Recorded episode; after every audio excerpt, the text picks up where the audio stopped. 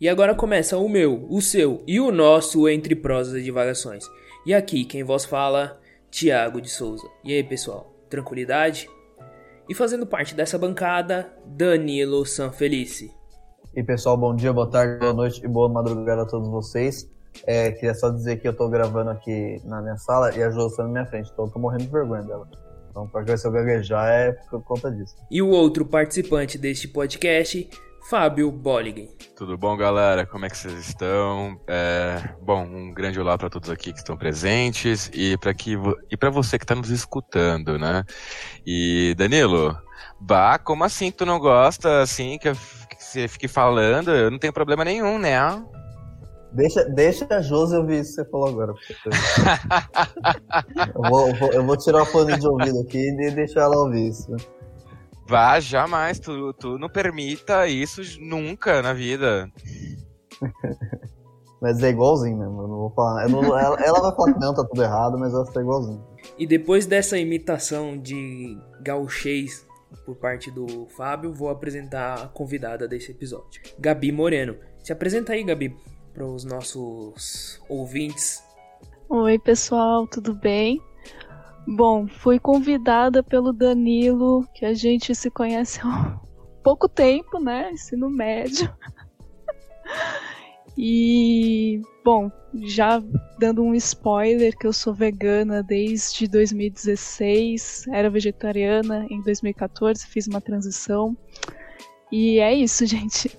Então, pessoal, é, no episódio de hoje a Gabi já deu o spoiler do episódio, nós vamos falar sobre veganismo, vamos falar sobre a prática vegana, vamos falar sobre é, como o veganismo está envolvido com questão de saúde pública, vamos falar sobre é, os, os, problemas de consumo de carne. Então, logo logo nós estaremos no episódio. I fall in love too easily. Então, pessoal, é, voltando aqui pro conteúdo, né? Voltando não, entrando no conteúdo, é, como dito na abertura, o nosso tema de hoje é, é veganismo, mas diferente da, do cristianismo, a gente não está aqui para converter ninguém. É, nós somos bem democráticos nessa questão. Nós vamos gerar um debate, conversar um pouco sobre as práticas veganas, até porque dos quatro participantes do podcast aqui, só só a Gabi é vegana, né? Eu, Danilo e o Fábio gostamos de ver animal morto no nosso prato. Thiago já começou, Thiago já começou a falar dele com várias tretas já. Né?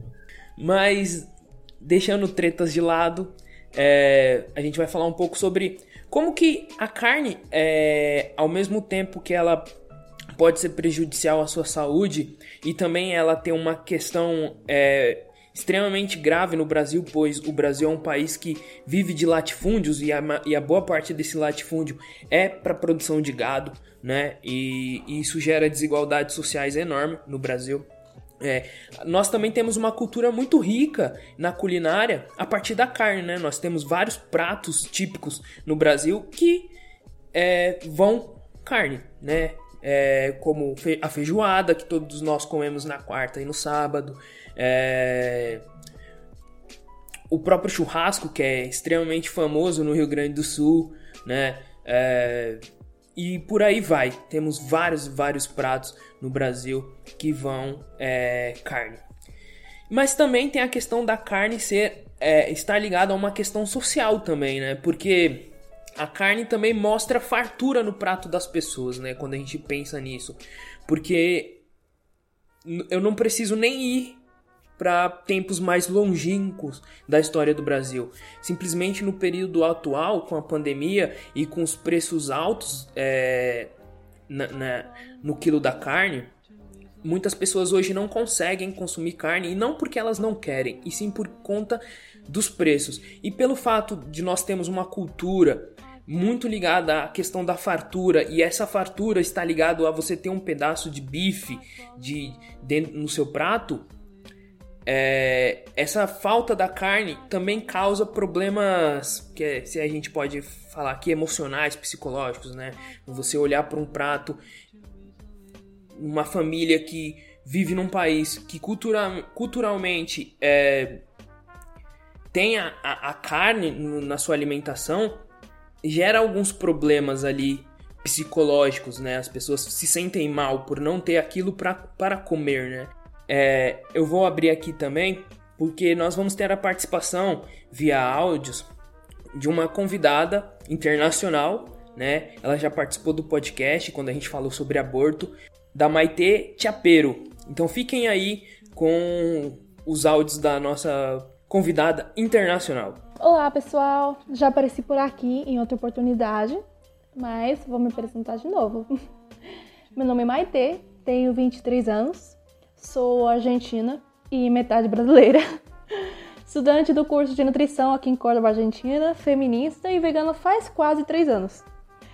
Então, é, para começar, eu gostaria de dizer que veganismo não é sinônimo de dieta à base de plantas. Enquanto o primeiro termo representa o posicionamento político contra toda a opressão animal, o segundo trata-se simplesmente disso mesmo, uma dieta à base de plantas.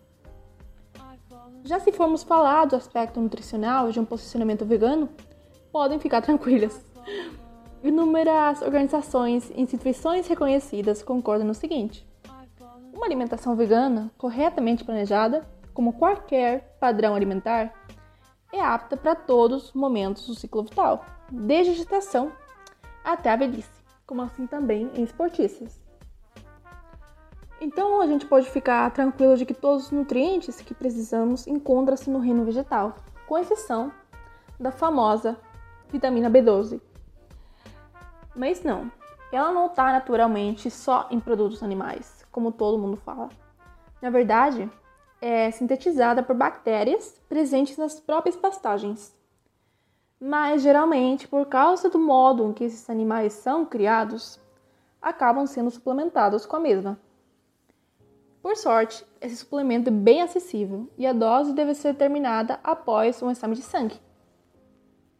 Então, é totalmente possível viver uma vida ética, sustentável e econômica, comendo plantinhas das formas mais diversas e gostosas. Literalmente, qualquer coisa que a gente conhece atualmente pode ser feita na versão vegana. Acreditem em mim. A questão é sair da caixinha, questionar e aprender um monte de coisa legal. Esse sair da caixinha acaba sendo a parte mais difícil, Começar a perceber que a realidade onde a gente foi criada uma mentira dói, dói muito.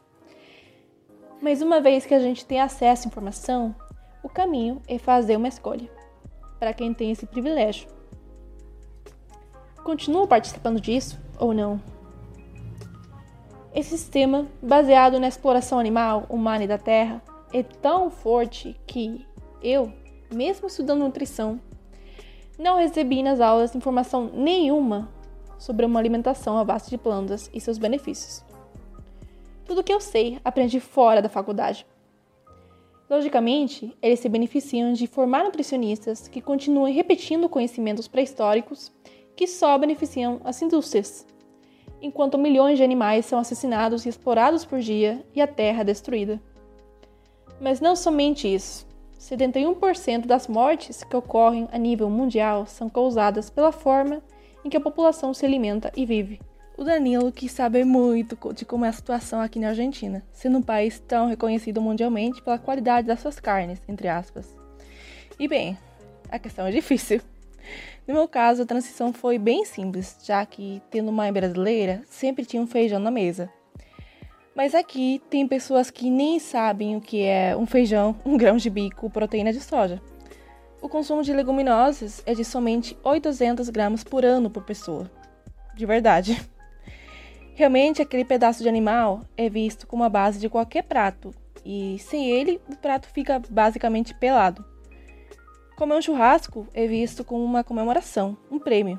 E claro, a típica figura do macho na churrasqueira, recebendo elogios pelo resultado. O consumo de animais encontra-se extremamente ligado à masculinidade, onde dominar os outros, sejam humanos ou animais, é símbolo de poder. Isso foi muito evidente na época em que fazia ativismo nas ruas. As piadas, os que vontade de comer uma vaquinha e os eu vou continuar vivendo do mesmo jeito sempre saíam da boca dos homens. E do mesmo jeito, nesse mesmo grupo de ativismo, a maioria estava formada por mulheres. Ao final de contas, socialmente, parece que sentir empatia pelos outros continua sendo uma coisa bem relacionada ao nosso gênero. Com qualquer construção social, tudo pode ser e deve ser questionado, deconstruído, modificado. Mas ainda tendo em conta que, literalmente, nosso futuro depende disso. Eu me arrependo de não ter começado antes, de verdade. E se você perguntar isso para qualquer outra pessoa vegana, vão te responder o mesmo. Realmente, como eu disse, o difícil é sair da caixinha. Por último, eu gostaria de recomendar muito um documentário que está no YouTube, que é Vegano Periférico. Acho que o título já diz muita coisa, né? E eu poderia falar muito mais, mas vou acabar minha contribuição aqui. Obrigada e um beijo. É, eu queria iniciar nosso debate provocando essa última questão que o, o Thiago falou, trazendo esse debate, né? Aprofundando esse debate, melhor dizendo uh, em relação à questão cultural, né? Porque de fato é, é, é faz parte da, da, cultura e do imaginário popular no Brasil que a carne é um é, é um é algo é, que você tem que lutar, né? Que você vai trabalhar e, e, e se esforçar para conseguir colocar o pedaço de carne na, na tua seu prato. Isso é um ganho, né? Então isso é um prêmio, é um prêmio esforço, tudo mais. E, e dentro do, da própria carne é, não é só a carne, né? É, tem, tem degraus né, de, desse prêmio. Então tem a carne branca, por exemplo, é um pouco menos apreciada, mas dentro da carne vermelha tem, tem vários degraus. Então a carne, a, a carne mais barata é um prêmio X. É, é um, um, prêmio X que eu, que eu digo em relação à, satisfação que essa pessoa vai ter em conseguir colocar aquela, aquele, aquele, aquela, aquele produto, né, a carne, na, no seu prato. Então, se, se o indivíduo trabalhar muito e tudo mais, é uma lógica bem capitalista, e conseguir comprar uma carne mais cara, uma picanha, uma alcatra e tudo mais, ele vai ficar muito satisfeito com aquilo, que é um ganho capitalista muito importante, uma conquista de fato. Como qualquer outro produto, como uma roupa cara, uma camisa de futebol o olho da cara e tudo mais.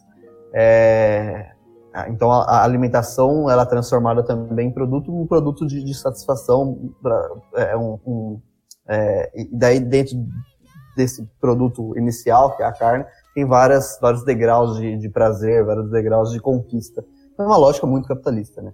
É, isso entra inclusive dentro da lógica da da do, qual é o nome do, do termo meu Deus? Do Feticismo da Feticismo mercadoria. Do, da mercadoria, exatamente, que é o termo do, do Marx, que, que é muito preciso e que hoje em dia nós, nós podemos encontrar em praticamente tudo que a gente compra, é, praticamente toda a nossa vida depende desse, desse, desse, é, é, desse termo filosófico do, do, Marx. Só que é interessante que, que a própria carne entra dentro dessa lógica bem capitalista. Né?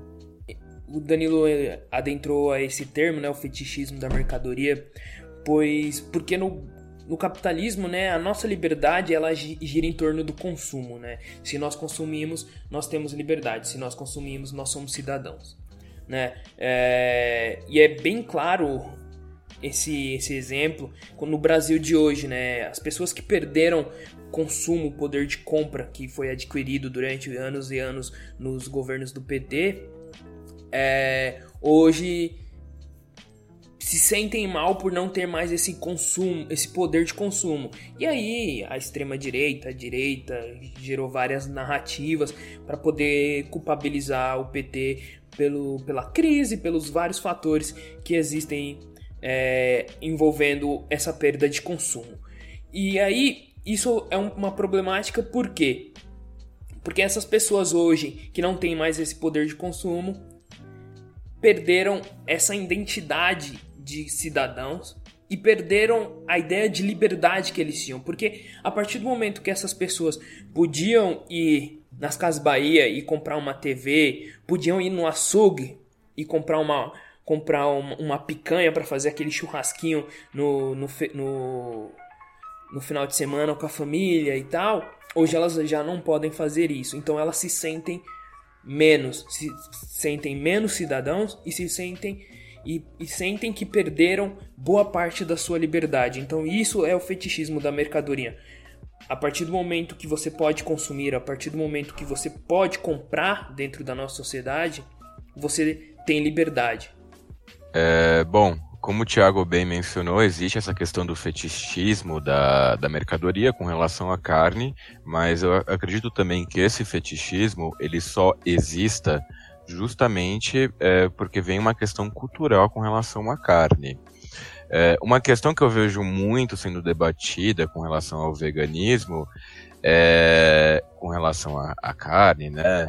E tudo mais, é que é uma questão muito cultural brasileira, como o Thiago e o, o Danilo também mencionaram. Você tem um churrasco, você tem uma série é, de pratos da cozinha, não só brasileira, como, mas no mundo todo, claro, com as suas exceções, porque afinal de contas o mundo é muito grande, já diria Nando Reis. Mas é, é, é, toda, quase toda a cultura a gente consegue observar essa, essa coisa da carne, né? É, contudo, como já foi também mencionado, a gente está dentro de uma fase da sociedade que é do capitalismo já que alguns historiadores dizem que não estamos mais no capitalismo industrial, e sim no capitalismo digital. Contudo, a produção de carne, ela já se encontra totalmente dentro da lógica do capitalismo industrial, ou seja, uma, um, uma fabricação, entre aspas, né, uma criação de gado em grande massa, isso, no qual isso vai gerar uma série de fatores, como questões de poluição, tudo mais, coisas que a gente ainda vai discutir ao longo do episódio. Mas eu queria justamente puxar a sardinha para nossa convidada e perguntar para ela sobre essa questão do acesso uh, a, a, uma comida vegana. Porque como a gente está acostumado dentro da cultura brasileira, no, que é o nosso caso, a gente vê coxinha na, na, na, lanchonete, a gente vê um churrasquinho de gato na esquina, a gente vê um acesso fácil a um consumo é, é de um alimento de origem animal, né? Ainda mais, o, ainda mais que vem uma questão grande, e até gostaria que você pudesse, é, como posso dizer, especificar as diferenças entre veganismo, vegetarianismo, lacto vegetariano, é, até ajudar para a gente também entender um pouco melhor essa questão. Como é que você se sente com relação à, questão de uma comida, é, acesso à comida vegana?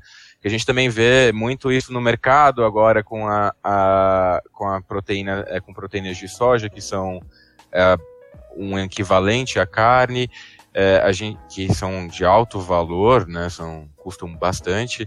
É, como é que você se sente com relação a isso? Como é que você se sente ao acesso à comida vegana? E como é que você se sente com relação a essa questão cultural, ainda principalmente dentro do nosso país? Várias perguntas, uma. É, Bom, eu acho que fica até mais fácil eu explicar primeiro as nomenclaturas que existem, até comentando da, da minha experiência, né, nesse mundo sem carne e depois sem nada de origem animal. É, primeiro, eu em 2014 eu parei de comer carne. É, tive um, um, momento que eu olhava para o meu prato e eu não conseguia mais desassociar o sofrimento do animal com aquilo que estava no meu prato. E isso me fez começar a realmente não conseguir consumir aquilo. E tinha também um pouco de contato com pessoas vegetarianas, que o meu primeiro contato com pessoas vegetarianas foi na faculdade, né? até então nem sabia da existência disso, de uma forma próxima a mim. E entendi que o que a gente chama de vegetariano, né, que a gente chama, ah, a pessoa é vegetariana, fulano é vegano, que a gente chama de vegano, se pegar no, os nomes um pouquinho mais é, detalhados, é o ovo lacto vegetariano, que é a pessoa que consome ovos e laticínios e derivados, mas ela não consome carne. E foi aí que eu comecei. Eu não é, primeiro eu cortei a carne de porco, depois a de boi, primeiro as vermelhas e depois as brancas. Depois disso, eu também comecei a estudar um pouco mais, porque tudo isso eu fiz é, foi em 2014, nessa época não tinha tanta informação sobre isso, eu não tinha esse acesso, pelo menos, né? Acredito que pessoas que já vinham de, é, de um histórico de mais acesso à informação provavelmente tinha mais informação do que eu, mas para mim era tudo muito novo. Comecei a pesquisar e eu entendi que tinha algumas divisões. E aí eu estava no ovo lacto vegetariano, é, existe também um nome para quem para de comer ovos, se eu não me engano, que aí é o lacto vegetariano. Tem o vegetariano estrito. E aí do vegetariano estrito para o vegano é uma diferença assim de filosofia de vida mesmo. porque todos esses nomes são mais referentes à alimentação da pessoa, somente alimentação. Então, o vegetariano estrito, ele não consome nada de origem animal na alimentação dele. E aí, então ele não vai consumir ovos, leite, é, carnes e mel também. É, corta, normalmente o vegetariano estrito também corta o mel. O vegano, ele já traz mais questões, não é só alimentação. Então, a alimentação do vegetariano é uma alimentação vegetariana do, desculpa, a alimentação do vegano é uma alimentação vegetariana estrita, que não tem nada de origem animal. Mas o vegano também traz é, esse pensamento sobre os animais em tudo da vida dele. Então ele não consome nada testado em animais, nenhum outro produto que tenha origem animal, por exemplo, um, uma roupa de couro, um, um, sofá de couro, ele não vai consumir de, de couro animal, né? Hoje em dia tem opções é, que chama de couro ecológico, enfim, que é um material sintético. E, e aí o vegano vai optar por isso alguns produtos de beleza ele vai optar por não testados em animais, que não tenha nada de origem animal em sua composição. Então é um mundo muito maior. Né? É, aí, perdão, falar. é só para então é que como acho que o Danilo ou o Thiago, não lembro agora quem falou, a gente é, é leigo no assunto, a gente está aqui justamente até para aprender sobre essa questão. É, então existe essa diferença é, entre o vegetariano estrito, que ele é apenas uma questão de dieta, para o veganismo. Uhum. O veganismo, então, no caso, há uma filosofia também por trás, seria isso, né? Sim, tanto é que muita gente usa o termo para o vegetariano estrito como plant-based, né? Já usa aí o estrangeirismo, que o Danilo adora, inclusive. Mas muita gente acaba usando esse termo até para diferenciar, para falar, não, é só questão de alimentação mesmo. Mas tem Entendo. isso. E como é que seria essa questão, é, tanto para o vegetariano estrito como para o veganismo, para o vegano, perdão, é, com relação ao acesso à comida, acesso à sua dieta, é, é, numa questão também incluindo financeira. É uhum. difícil encontrar na, na, rua, no mercado? Como é que é essa a vida é, como é que é adquirir comida tendo um, um, uma dieta e uma filosofia de vida como esta? Sim. Eu acredito que varia muito da, de onde você está e da sua rotina e também, obviamente, do seu poder aquisitivo, né? É, quando eu me tornei vegana, foi lá em 2016, era bem diferente do que a gente vive hoje em 2021. Pelo menos aqui na, na cidade de São Paulo, é muito fácil encontrar qualquer coisa vegana, é, tanto coisas tradicionais como arroz, feijão, salada e batata frita, que era o meu prato, basicamente, quando eu me tornei vegana, como coisas diferentes, como a coxinha vegana, um salgado vegano, bolo vegano. Esses itens que eles não são tão essenciais, mas às vezes faz uma diferença quando você está na correria lá na rua, às vezes eles são mais difíceis de encontrar, dependendo a de onde você está. vegana Coxinha vegana, inclusive, um dia eu, eu apresentei pro Thiago e ele não consegue largar mais. e qual que foi? De quê? Foi de jaca. De jaca. Nossa, de jaca é perfeita, né? Não, não é, o Danilo tá sendo oh. irônico. O Thiago odiou profundamente, mas é, o Thiago é uma pessoa preconceituosa. Eu adoro as coisas de jaca. E é salgado, tá? Pra quem tá ouvindo, eu, eu é, é, salgado. Eu gosto de jaca. Não é uma coxinha doce. Eu gosto de jaca. Eu acho Eu igual. gosto de jaca. Jaca é bom, pô, mas. Não, não foi, não foi, não foi a coxinha em si, foi a experiência da coxinha, porque a coxinha veio crua. É, sim, que demorou pra caralho. Demorou pra caramba, já, já, tava nervoso, é, tô com fome. Daí já, já, é, já, já acaba com O rolê já não era um rolê tão legal, tava tocando música que eu não gosto, a gente tinha pessoas na mesa que eu não conhecia. Então. Então foi a música. Bem. É, isso, é, o problema é a música, o não, problema, é, o problema não é a jaca. O problema é tudo em volta, entendeu? Porque o ah, Danilo, me arra... que o Danilo tem mania de me arrastar pra uns rolês muito aleatórios, sabe? Tipo, forró na luz dentro de container. Com cadeira de praia. Eu sou estourador, tipo, gente. Eu, eu mano, vou. Eu saio, vou sair do extremo sul de São Paulo pra ir pra luz, dançar dentro de container. Entendeu? É. É pesado, sabe? Então. Você vai contar pros seus netos. Rolê... Mas desculpa te interromper, problema, da, o problema da coxinha foi o contexto em si. É, o problema foi o Danilo, na verdade, né? Resumindo. Mas... É, então, então, quanto ao acesso, às vezes eu, eu também tive muita dúvida quando eu acabei é, me tornando vegetariana, enfim.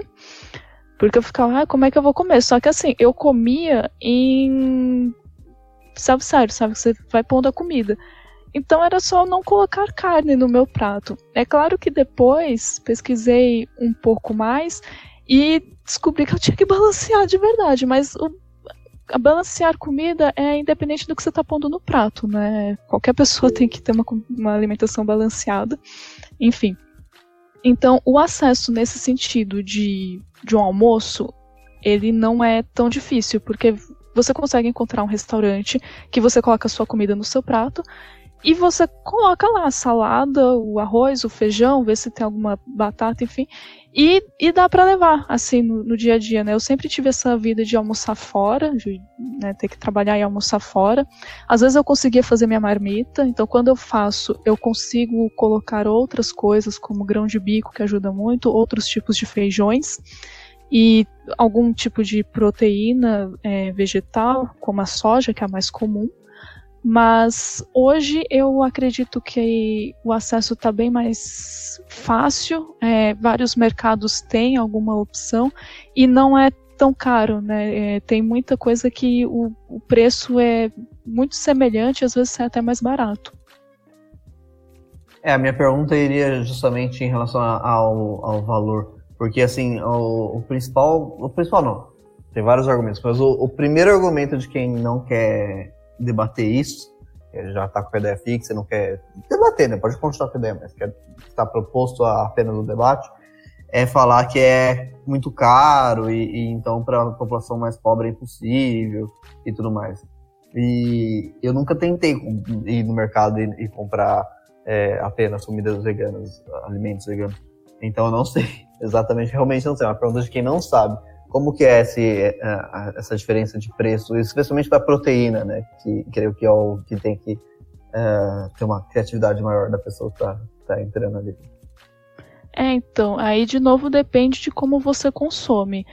Porque se você for consumir, ah, o hambúrguer vegano, não sei das quantas, que aí já entrou já um lado mais capitalista da coisa, normalmente ele vai ser um pouco mais caro, né? Agora que tem um pouco mais de concorrência, as coisas estão um pouco mais. um pouquinho menos caras, mas ainda tem co muita coisa que é muito cara. E às vezes tem coisa que é. é assim, sempre teve, mas só porque você colocou que ah, é vegano, que é alguma coisa mais saudável também, aí já é mais caro. Um exemplo que eu gosto de dar para todo mundo que é a questão de leites vegetais. Se você for comprar um leite pronto de castanha de não sei das quantas, custa 20 reais o litro, mas a gente sempre teve o leite de coco, aquele da garrafinha de vidro, e sempre foi barato. E ele você dilui e rende muito. Então é algo que sempre teve no nosso dia a dia e a gente não relaciona que é um produto vegano, né, vegetariano. Então a criatividade eu acho que vai mais para observar melhor as coisas que a gente consome porque você vai na parte de hortifruti de um mercado, é gigante, tem um monte de coisa e tem um monte de fonte de, de proteína lá, porque existem as proteínas vegetais. E é, é um novo olhar. Você tem que reaprender a consumir mesmo a, a, os seus produtos. É, eu tenho uma pergunta em relação a questões que vão além é, da, da questão capitalista em si, né? É, eu já ouvi pessoas fazendo duras críticas a religiões de matriz africanas pelo fato de fazerem rituais é, com alguns animais. É, e aí, é, a gente também tem a questão que no, no Brasil a gente tem povos indígenas que a sua base alimentar é mandioca e peixe né? Que também é uma carne de procedência, é, é uma carne de procedência animal. Eu achei que fica redundante isso, né? Mas existem carnes sintéticas, então desculpa. E, existe carne de soja também, né?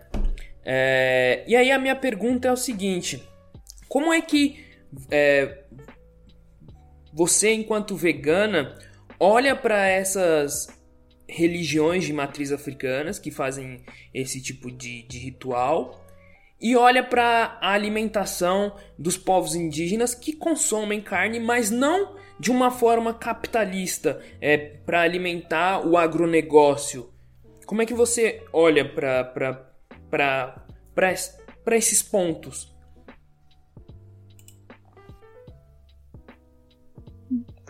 Olha, eu particularmente eu acho muito pertinente e excelente esse ponto, né, das questões culturais, porque, assim, das religiões africanas que eu tenho conhecimento, existem já algumas vertentes que não utilizam nada de, de animais, né? É, eu sei que na Umbanda tem linhas que não tem nada de animal, enfim.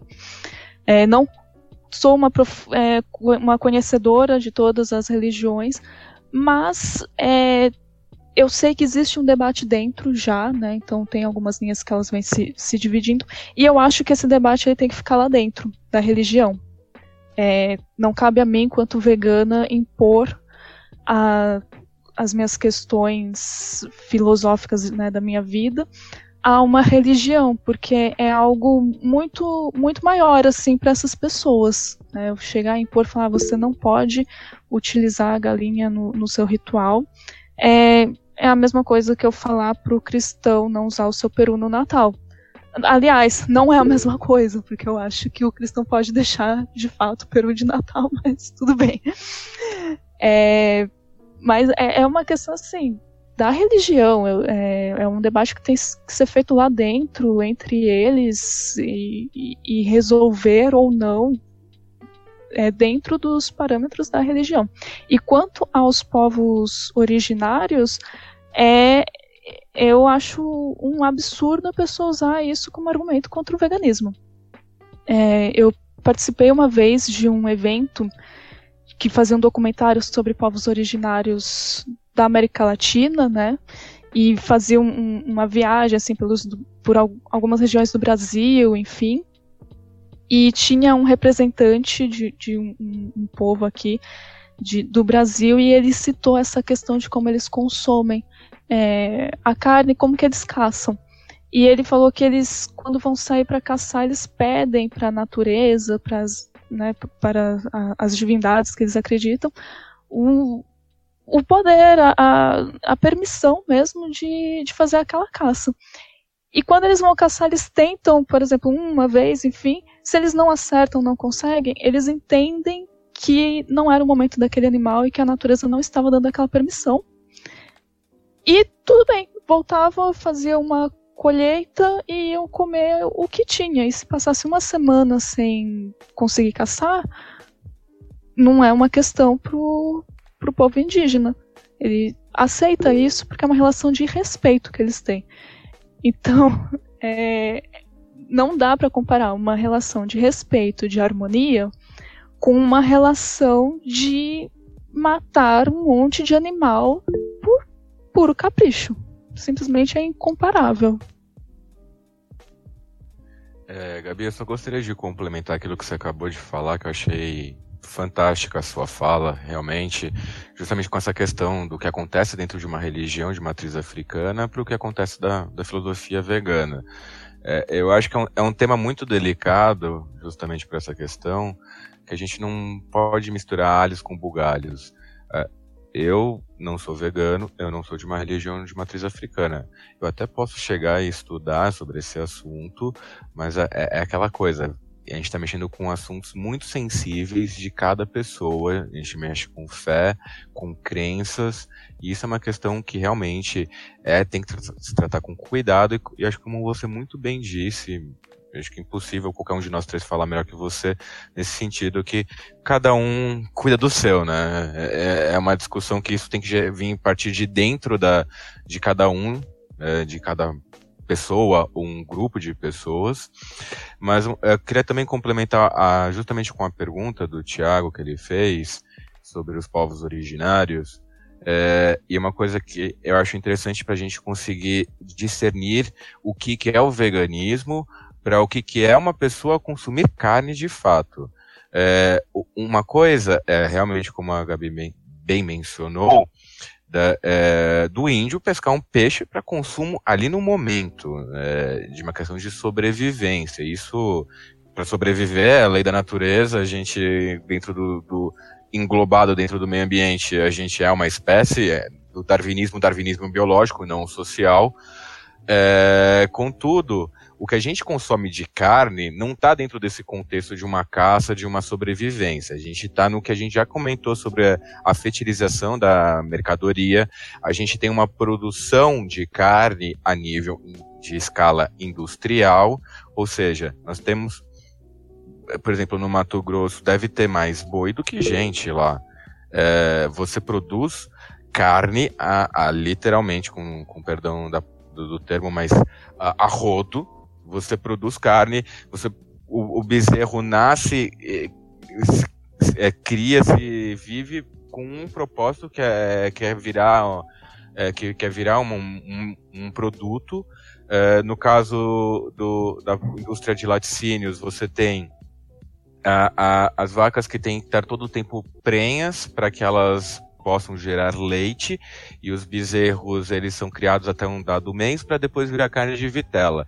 Então a gente. Oh, Perdão, só, pode falar. Só interrompendo, só para não perder o fio da meada, mas esse ponto do, do, do Mato Grosso, assim, eu conheço fazendeiros e, e, já tive a oportunidade de ver isso com meus próprios olhos e é realmente um troço bizarro, assim. Então, tipo, a, a, o animal em uma fazenda ele é de fato um produto, assim, ele é um, uma coisa. Exato, ele não é tratado como é, um bicho, ele é, é tratado como um produto, é, uma matéria-prima. É uma coisa, né, um, um objeto. Então, o, é, tudo assim que envolve o animal é, é, é para fins lucrativos, né, para fim, para colocar o máximo possível dele é, é para gerar o capital. Né? Então, é, o, o, boi, a, a, vaca, tudo mais, vão é, são carne, evidentemente, e são leite, e é queijo, etc. Então é, é, uma série de produtos que derivam disso e eles vão fazer o máximo possível para E é um troço bem assustador, assim, de olhar e ver assim, um, um, com os próprios olhos. Você vê em, em documentários de, de TV, já fica focado, ou chocado, desculpa. É, imagine seus próprios olhos. É bem, bem, e é de fato isso, não, não é um ser vivo, é de fato um produto, uma coisa, um objeto.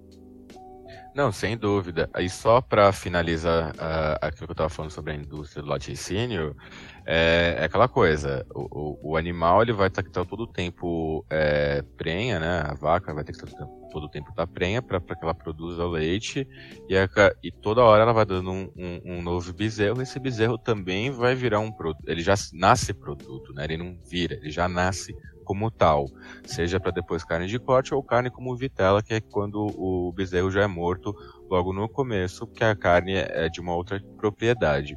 Agora, Gabi, é, para a gente continuar com a nossa entrevista também, o que a gente pôde observar dentro dos nossos estudos é que isso acarreta em duas questões muito importantes, que é a questão sanitária, com, por exemplo, a consequência dessa produção em massa, em grande escala, a, criação de doenças e epidemias e, consequentemente, pandemias, no qual a gente vive hoje, no qual até cogita-se até hoje na internet a ideia de que isso veio de um mercado em Wuhan.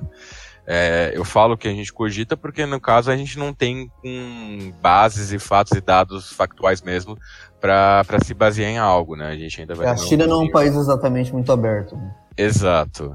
E embora, a... embora o Thiago ame, não é um país muito aberto.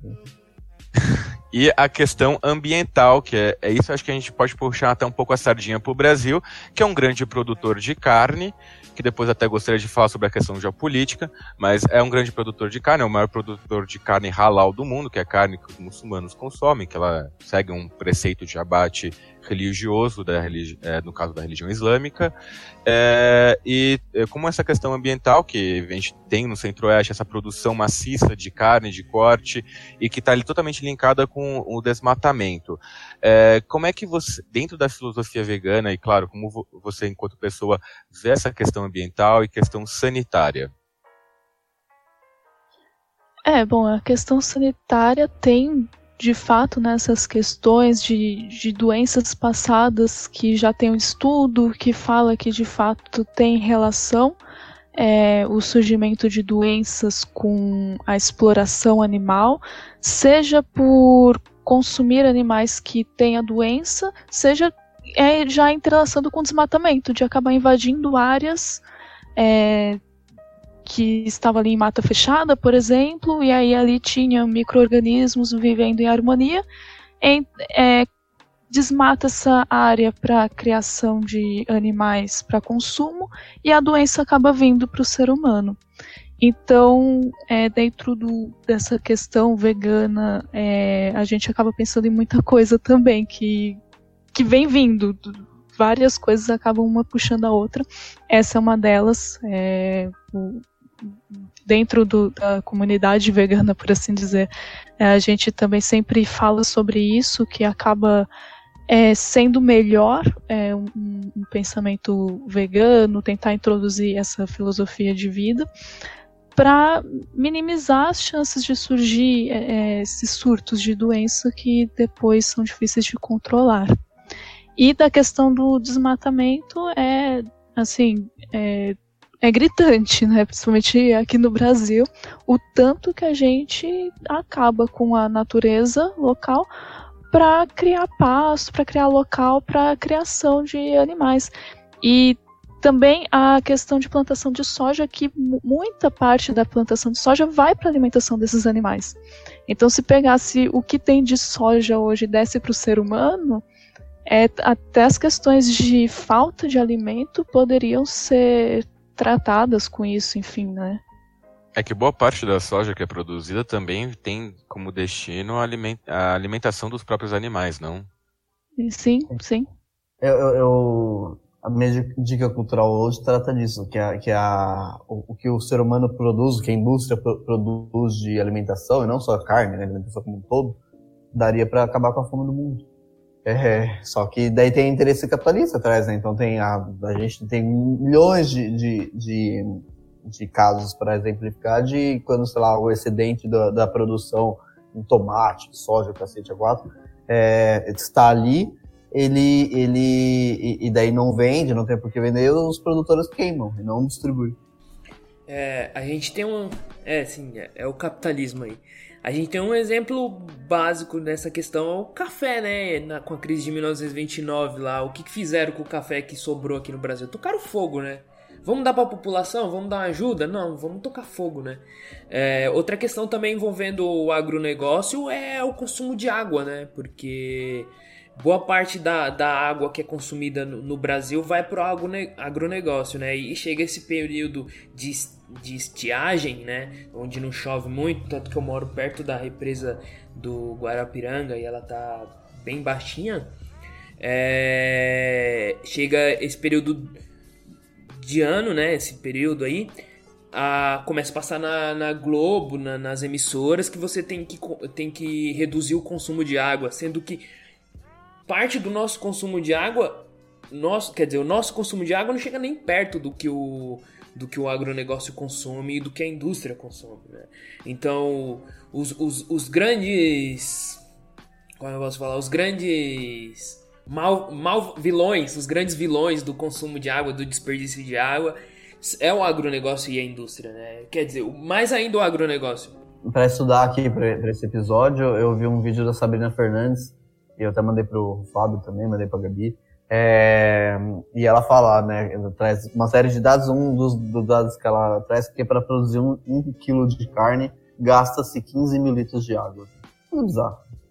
Coisa a questão da, eu não gasto nada disso de água, só é, tomo banho no sábado, é. então, porra. Ah, e o problema é o banho demorado de fulano e tal, cacete. O é, não é, pode lavar o cabelo duas vezes por semana. Exatamente. Mas essa questão da, da pecuária, da agropecuária, ela também acaba indo até para um, um debate maior, porque. E, e dentro do, de, do veganismo, de pessoas veganas, a gente fala sobre isso também que ela não, não atinge só os animais ali que que estão sendo criados como mercadoria. São os, os animais que moravam ali onde foi desmatado, aquela, toda aquela região que foi desmatada mesmo, a natureza local, e as pessoas que moravam lá também. Principalmente os povos originários, e aí a gente volta a falar deles. porque é, eles são brutalmente assassinados pela pecuária. Isso é um fato, todo mundo sabe que isso acontece. É, o que eu acho que a gente pode observar justamente dentro dessa questão da agropecuária, ainda mais no, dentro do centro-oeste, é que não é só uma questão de produção de carne, não é simplesmente o gado chegar lá, ele passa, depois vai para o abate e está na mesa da sua casa. É, é, há uma série de questões anteriores à chegada da carne à sua mesa que tem um impacto ambiental fortíssimo seja pelo consumo de carne que esses animais vão ter, ou da produção de soja, que também vai necessitar de uma grande quantidade de água, seja a, também a questão do desmatamento, que vai ter a, a grilagem, a, a, você tirar, né, matar uma floresta inteira só para uma questão econômica.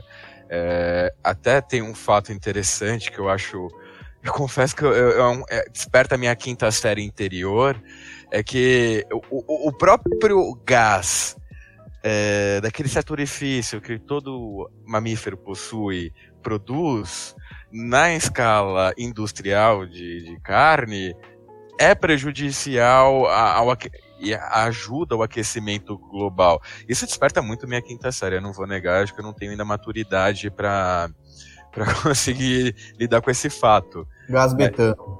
É, exato, é um termo mais. Para é, o gás metânico dos gases flatulentos. Exato. tá vendo? Eu não consigo. Ah, é, eu sou, sou, sou jovem ainda, gente, perdão. É, eu que sou idoso. Também, também. Eu, eu sou o Juvenas e você é o, é o Eustácio do. do do como é que chama o Coragem com Covarde. Para quem é da geração Millennium, sabe muito bem do que eu estou falando. Mas eu achei Cartoon muito... Network, né, velho? Não, não tem como não esquecer. É, é o, o Coragem com o Covarde tá na, na, no novo serviço de streaming que chegou no Brasil essa semana, não sei se vocês sabem. Da HBO. É, eu tava tentando não falar o nome da HBO, mas aí... aí... E que de covarde não tem nada, né? Porque ele vive salvando a Muriel e o é. Eustácio. Se a HBO quiser mas... patrocinar a gente, a gente tá fazendo uma propaganda é, gratuita. quiser me comprar a HBO, quer me comprar, me compra. Tá aí a proposta de Jabá, HBO ou HBO, como minha tia fala. HBO. É, é, a, brasileira, a brasileiração dos termos. É, é, é isso que tem que acontecer, tá certo a minha tia mesmo.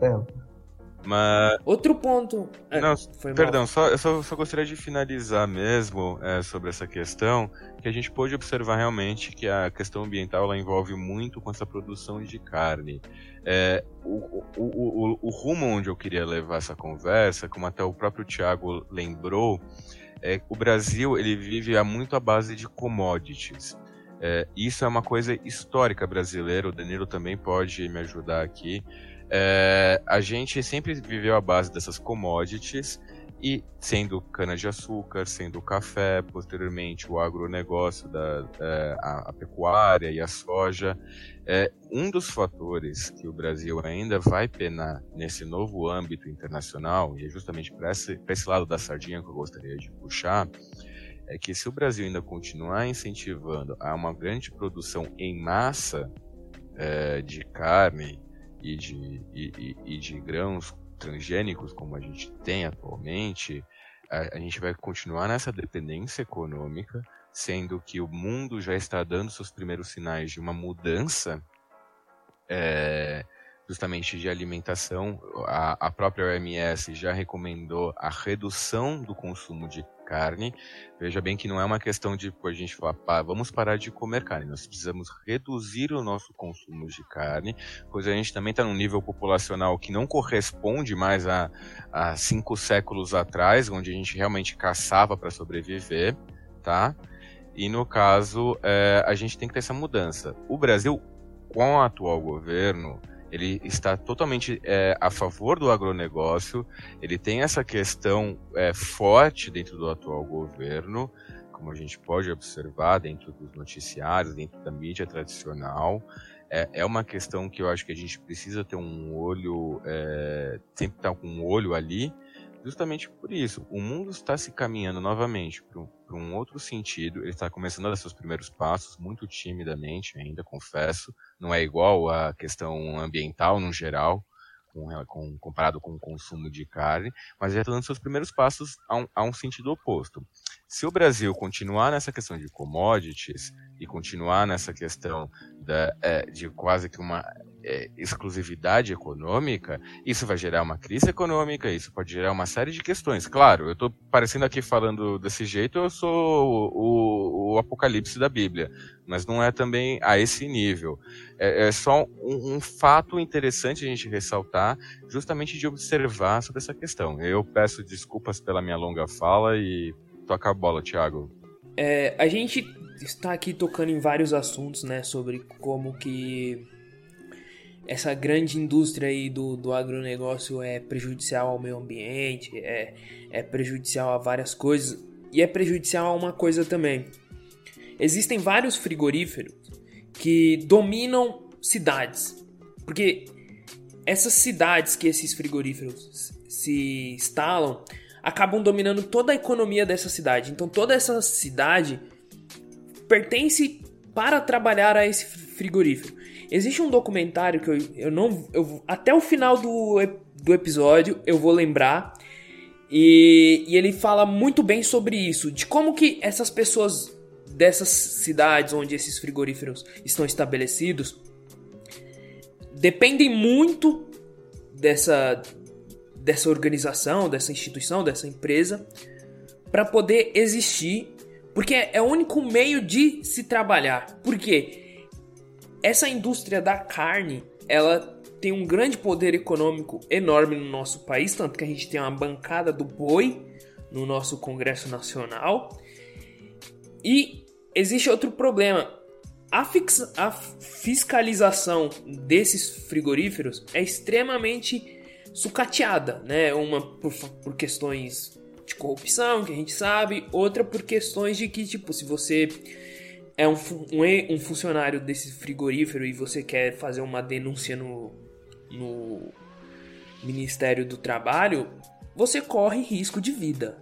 De vida mesmo, de tipo, ir denunciar e descobrirem você morrer no dia seguinte.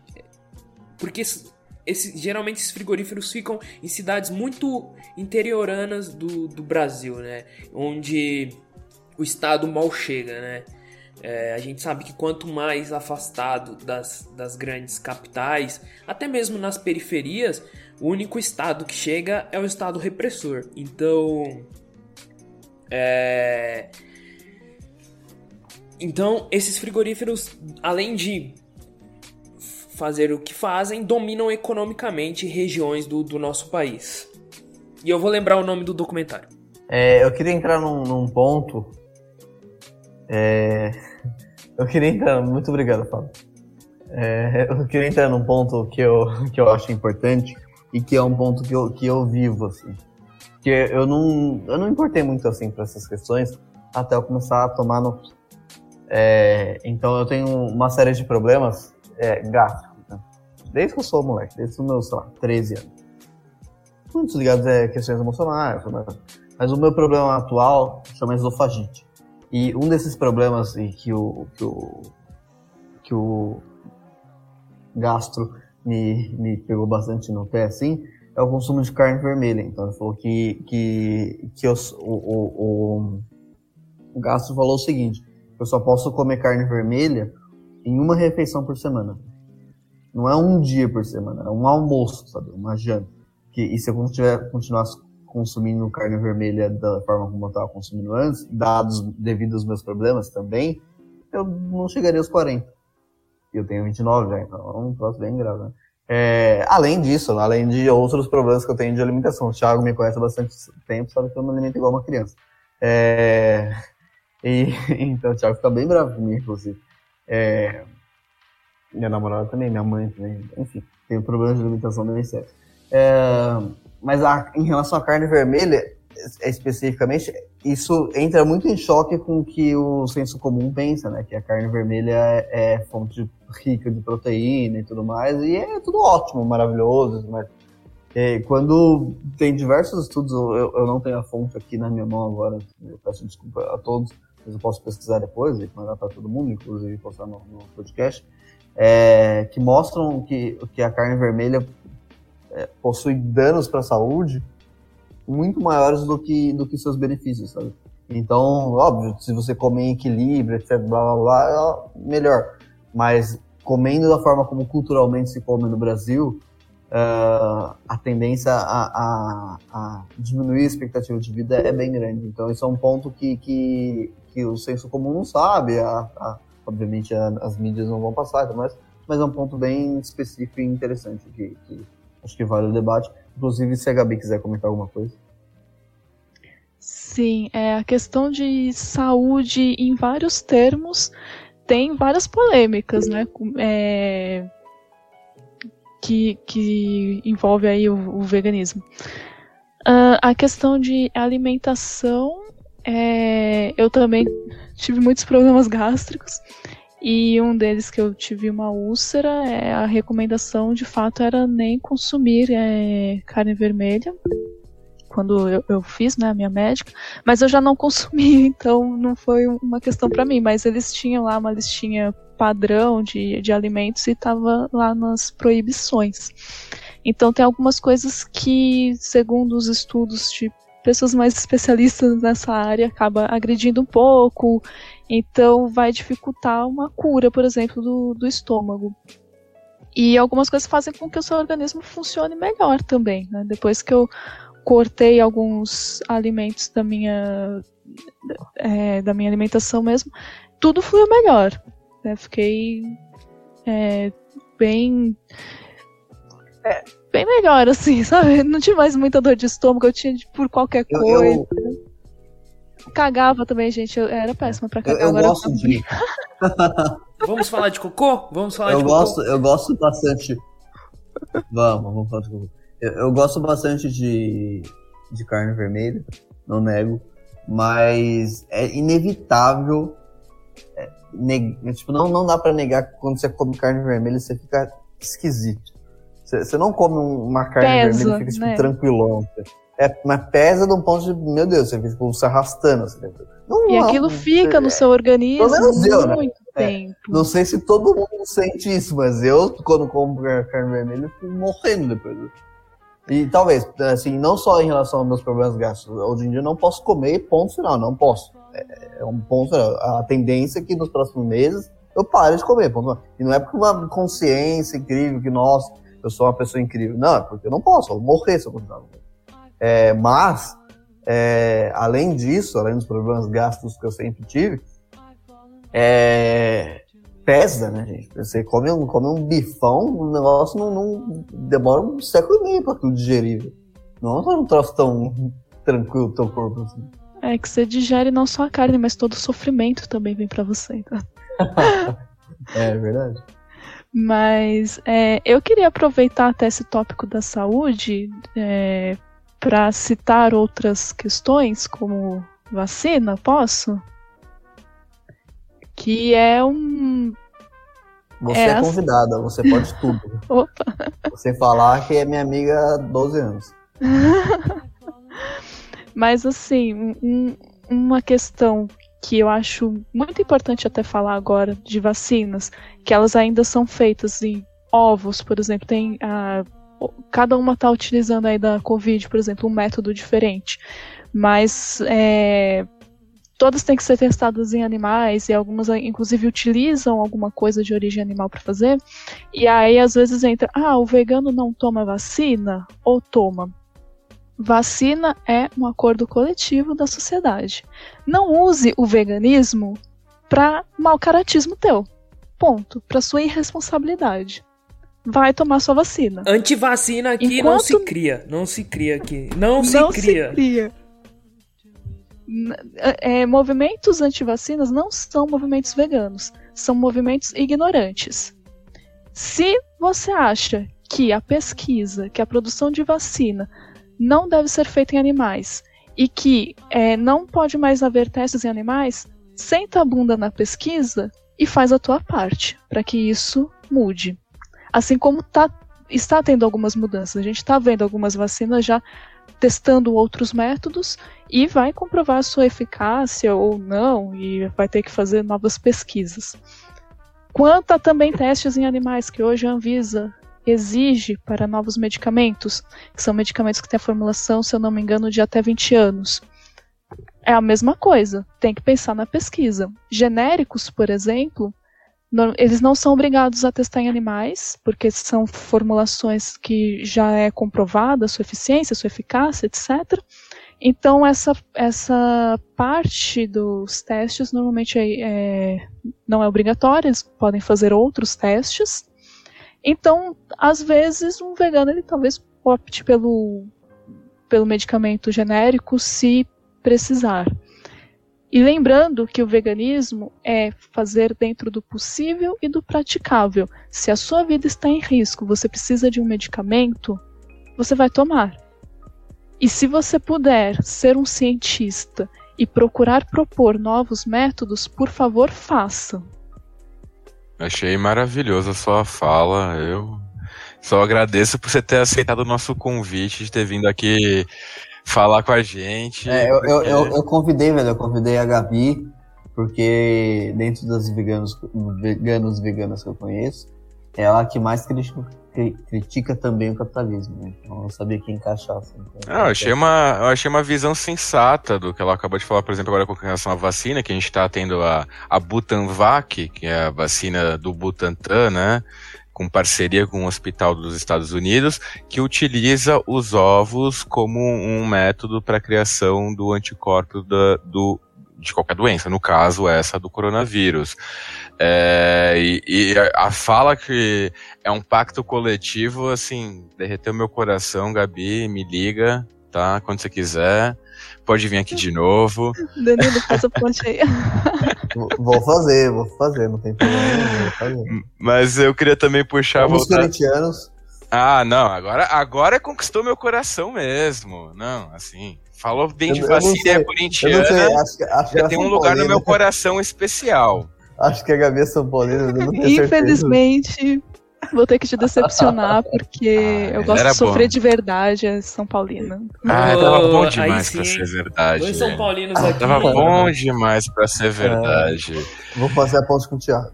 Mas tudo bem, gente, porque o objetivo aqui é a gente falar sobre veganismo, sobre as práticas, sobre as questões culturais.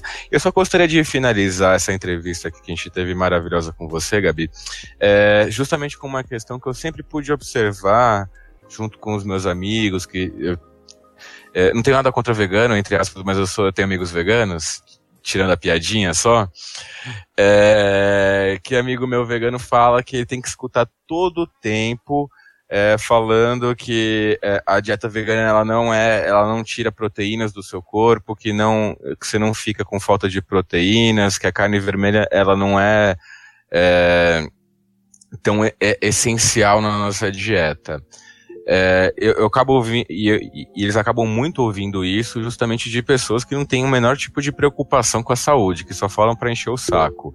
Como é que é isso? Como é a questão de, de proteínas? O, o que você perde quando deixa de comer a carne e o que você tem que fazer para repor aquilo que você é, perde com a carne de uma maneira saudável? É, então essa questão aí que você que os veganos falam é verdade. Inclusive, a parte mais difícil de ser vegana são os não veganos, né? Essa é a parte que é mais difícil de lidar muitas vezes. Mas é. Então, a gente não. Não perde muita coisa, né? É, eu acredito que um, uma pessoa, uma nutricionista, pode responder muito melhor do que eu ou pessoas que, que têm uma formação com bioquímica. Que no caso, que no caso vai ser a Maite na entrevista. Sim, é que, gente, a gente não é ouviu aqui a entrevista. É estudante tá? de nutrição. É, vai ser um, um, uma surpresa pra gente. Mas é, é que assim, o nosso corpo, ele consegue fazer, entendeu? É, a gente tem uma adaptação que consegue digerir proteína animal e vegetal, mas a gente digere a proteína vegetal e a gente consegue. É, quando a gente digere alguma coisa, a gente quebra tudo nos pedacinhos pequenininho e depois junta naquilo que precisa. Então, você consumindo as coisas que precisa, os aminoácidos que precisa, enfim, outras coisas mais que eu não conheço muito, seu corpo vai conseguir fazer a proteína tranquilo. Ele, ele, sabe fazer as coisas, né? A gente precisa parar de subestimar um pouco o nosso corpo, porque ele é uma máquina que consegue fazer muita coisa que a gente às vezes nem, nem sabe que ela consegue. Mas é claro que, de novo, independente do que você põe no prato, é importante você colocar coisas funcionais. É, o nosso arroz e feijão, ele é assim, tudo na vida, o planeta viria consumir arroz e feijão da forma que a gente consome, porque é um complementa o outro e é uma ótima fonte para você fazer as suas proteínas. E tem outros tipos de feijões, como o grão de bico, que é tudo feijão na grão de bico, ervilha, enfim, que também tem bastante coisas para você fazer as suas proteínas e a própria proteína, tanto é que existem os as proteínas isoladas, né, que a gente chama de whey vegano, que é a proteína isolada do arroz, proteína isolada da soja, proteína isolada da ervilha, ou seja, tudo isso tem proteína e eles vão lá e isolam para você, às vezes que por alguma questão de dieta, de necessidade, você precisa consumir um pouquinho mais. Eu tô tomando whey da ervilha, porque se eu tomo whey tradicional, quase morro, porque eu tenho intolerância à lactose. Eu morrendo, cagando até morrer. Então eu tenho que tomar o, o whey vegano e tomo da ervilha tem gostos horríveis também, mas eu faço uma mistura que Inclusive, eu. fui eu que comprei o whey da ervilha pro, pro Danilo. E fui eu que ensinei e a fazer E me ensinou a fazer a vitamina. É. é, banana e iogurte. Gente, eu confesso que eu tô aprendendo muito aqui com vocês e assim, às vezes eu fico um pouco abismado como o assunto tende para uma questão meio escatológica. É, não, vai para várias questões. Vai pra... é, é, é, o nome do podcast, entre prosas e divagações, vai devagar ah, até. Daqui a pouco a gente tá falando de Grécia Antiga aqui. Não, mas aqui a gente tá indo muito pra uma questão escatológica, não é entre prosas e divagações e escatologia. a gente quase entrou, a gente quase entrou em cocô. logo, logo. Se, se, a gente entrar, se a gente entrasse nesse tema, eu tenho muita coisa pra falar. eu, eu, eu, também, eu também. É, a gente é... pode falar de como eu fui de Graciane Barbosa. a ladeira. É, foi ser. Eu, eu é. tenho, tenho uma última pergunta, pode? Ó, a Gabi tá cansada já. Não, pode, fica à vontade. Então, como o propósito do, do podcast é debater, é trazer a realidade, é trazer várias questões, não é convencer ninguém, é só conversar sobre. Eu quero saber sobre os veganismos. É, se você tem, imagino eu que tenho diversas correntes de veganismo no Brasil, assim como diversas correntes de socialismo. Eu tenho, por exemplo, amigo que é stalinista. E, pelo amor de Deus, né? mas, mas, mas é, faz parte, né? Tem amigo que pensa de uma forma errada, mas fazer o quê? É, então, imagino que, que também é, tenham, você tenha, tenha ou, ou amigos, ou né, na, nos seus debates na internet, ou enfim, uh, contato com, com outras correntes dentro do, do veganismo que não a sua, correntes de veganos. E eu queria saber se, se alguma dessas correntes é prejudicial, se, ou seja, se ela de, é, defende uma ideia que é que na sua opinião por algum motivo seja prejudicial ao, ao entendimento do próprio e ao avanço do próprio veganismo no, no, no Brasil, no mundo, ou não, se todas têm a acrescentar, o que você pensa das diversas correntes? Ah, até beber um copo d'água para responder essa, né? Porque eu sou um homem profundo. que essa daí é sim, tem diversos pensamentos. Eu não sei se chega a se dividir assim como. É, como foi que você falou? Esqueci a palavra. Veganismo stalinista. Sim, é, se tem essas vertentes mesmo. Teatro, aí tem o aí tem o veganismo liberal, é. o veganismo marxista, o social-democrata, o, o social-democrata, MBL veganismos. o veganismo, o veganismo de extrema direita. É, é então, é, não sei se existem mesmo nomes para vertentes de veganismo, mas elas existem. Tanto é que, pasmem, existem veganos bolsonaristas. Tem que comer brócolis! que é tipo o ANCAP, né, do, do veganismo. Não faz sentido nenhum, mas tudo bem, né? Cada um com a sua. Mas existem diversas formas de abordar o veganismo, né? Tem gente que vai para uma linha mais uh, radical ou bruta, enfim, que é a de mostrar aqueles documentários sangrentos, de mostrar o, o, o animal sendo morto, né? Então eles ficam passando isso tipo, na Paulista, enfim. Tem essa linha de falar com, uma, com as pessoas de uma forma mais é, acusando mesmo, né? Eu conheço veganos que chamam os seus amigos que fazem churrasco de churrasco animal de assassinos.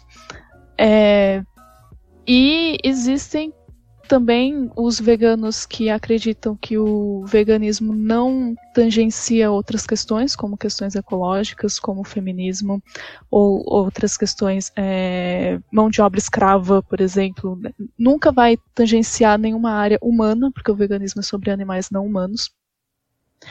Então, tem de tudo. Tudo que você pode imaginar, né? A pessoa acha que vai entrar no grupo de vegano, vai ser paz e amor, nossa, todo mundo aqui é evoluído, chega lá, é dedo no cu e gritaria. Esses últimos aí são os talimis. Mas é, tem algumas linhas que eu não. Eu não pratico, eu não. Não considero prejudicial porque provavelmente deve funcionar para alguém, como essas de mostrar esses documentários mais pesados. Eu mesma não assisto, não, não gosto. E não foi uma coisa que funcionou comigo. Comigo funcionou uma coisa mais de diálogo, me apresentar a coisa. Sabe aquela coisa quando você educa sem fazer a pessoa se sentir uma idiota ou muito mal? Eu, eu não gosto disso, porque nunca funcionou comigo. Então eu prefiro. Eu sigo uma linha mais mostrar o meu dia a dia, mostrar o que eu consigo fazer e falar pra pessoa, de repente, ah, tem uma opção aqui, né? Você pode você pode escolher, né? Então, acho que as pessoas se sentem um pouco mais à vontade de experimentarem algumas coisas que podem ser benéficas para a sociedade e para o planeta como um todo. É, mas o que eu acho que, que não é válido é exatamente misturar alguns assuntos, como eu disse, de vacina, de saúde coletiva e dizer que a negligência faz parte do veganismo, que não faz, né? Acho que a gente precisa, é, às vezes, ter um, pegar o nosso lado racional e, e utilizá-lo mesmo, né? Que, é, é, é muito comum, às vezes a gente vai mesmo pela nossa emoção e quer resolver todos os problemas de uma vez e falar, não, não vou fazer isso porque é, é contra os meus princípios e às vezes a nossa realidade não permite. Então precisa encontrar meios para ir conciliando e, e, e, construindo este mundo que a gente idealiza, sem pisar nas outras pessoas, sem desrespeitar outras pessoas, outras crenças, e tentando deixar tudo confortável e abrir esse espaço de diálogo e de opção, né? As pessoas saberem que elas podem escolher.